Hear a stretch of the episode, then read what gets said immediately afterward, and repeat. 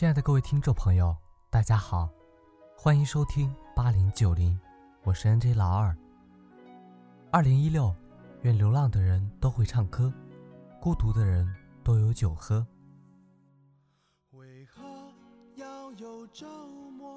最近，上海女孩年夜因为男友农村条件不好做逃跑女友的事件，在网络上掀起一阵狂澜，有骂女孩物质的。有说女孩直率的，弄得男女双方快到了登报澄清的地步。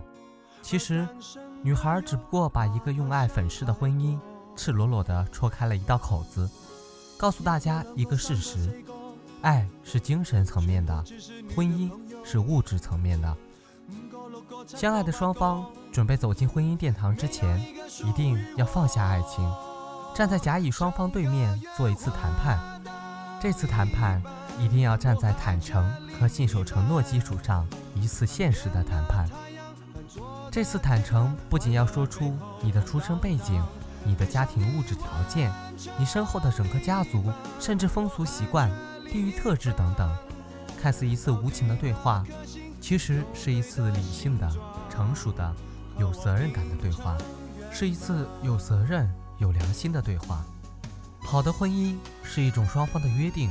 是同舟共济的契约，双方要摒弃风花雪月、海誓山盟的一次坦然。因为进入婚姻的那天起，你要能接受我的贫穷和农村，你也能看得起我贫穷家庭里的父母那些农村的思维和习俗。你能上得起野外的厕所，也喝得了有羊味分的奶茶。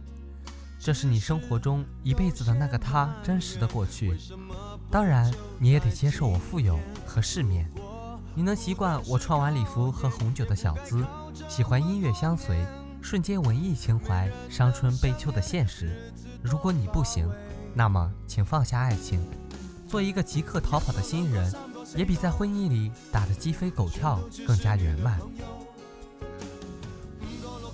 我的一个小表弟出生在牧区，父母都是本本分分的牧民，没见过世面，不懂得温情。死心塌地地住在牧区，养羊放牛，秋收割草，冬天喝酒。他觉得这就是他们的幸福世界。后来，小表弟考上大学，留在北京。再过几年，领回一个三线城市在北漂的女孩。其实，女孩在北京的条件还不如我小表弟的三分之一。父母虽然是三线城市的工人，也是过着弄堂里生活、煮饭、市场上和人砍价的日子。但是。女孩来到牧区，举着遮阳伞，穿着超短裙，脸怕晒黑，打扮的就像蒙面大盗。住了三天都没看清楚长得什么模样的这么一个妖怪。结果，父母直觉感到这女孩不是这个家庭的人，坚决不同意。我表弟真爱的忘了自己是老几的时候，哪听得见半句人话？后来被迫只能办婚事。结果那天更牛逼的事情发生了。女孩怕外面蚊子咬，大白天让男孩提回尿壶，在家里方便。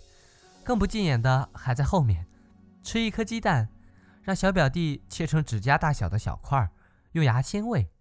再后来，再后来就是和婆婆大打出手，攥着小表弟的工资，干着前妻的勾当，居然起诉离婚，还死活不离。想当初，小表弟若能客观坦诚地讲出我们的生活条件和习俗。爱情就戛然而止在第一次登门的丢人败兴，是多好的结局！可惜，非要弄得双方都觉得骗了自己，才开始剥离，两败俱伤是必然的结果。放下爱情谈婚姻，这是一种责任的行为，因为婚姻里多讲的是坦诚和担当，是忠诚和陪伴。婚姻是两个家庭的融合，甚至是两个地区的适应。婚姻里最美的赞誉，不是风花雪月、海誓山盟，而是风雨同舟、相濡以沫。只不过千百年来，我们一直以爱的名誉绑架婚姻。其实，放下爱情谈婚姻，一点儿也不丢人。所以话说回来，那个上海女孩和农村男孩，只不过是在一笔交易中没有谈成而已，没有什么道德和偏见。这世界。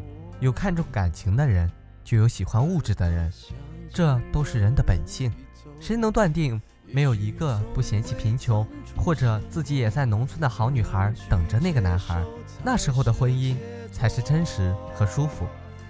梁思成晚年对自己的第二次婚姻相当满意。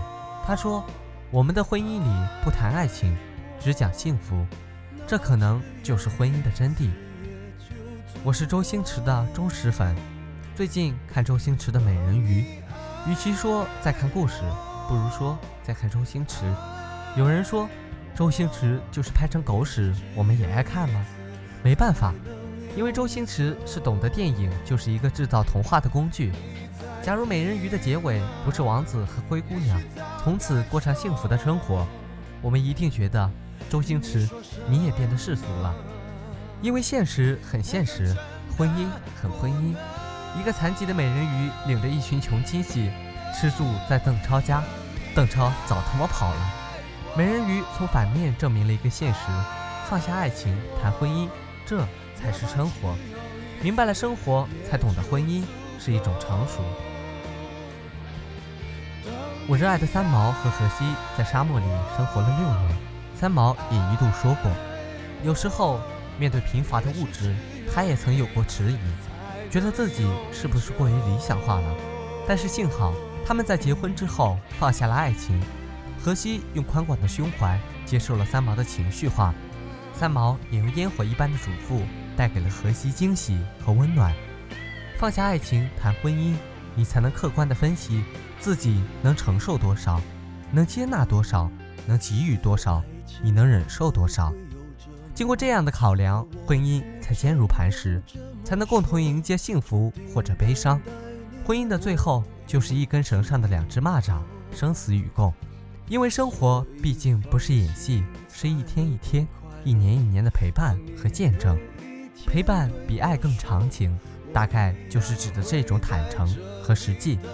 当爱成为亲情的时候，它已长在你的心里，即使胖成一道城墙或瘦成一道闪电，都不觉得多余。活成了爱，还用谈吗？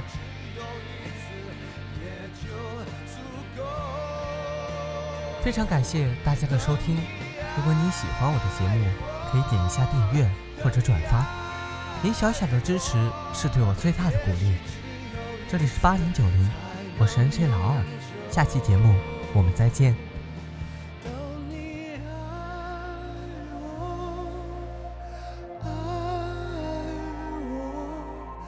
是只有一次才能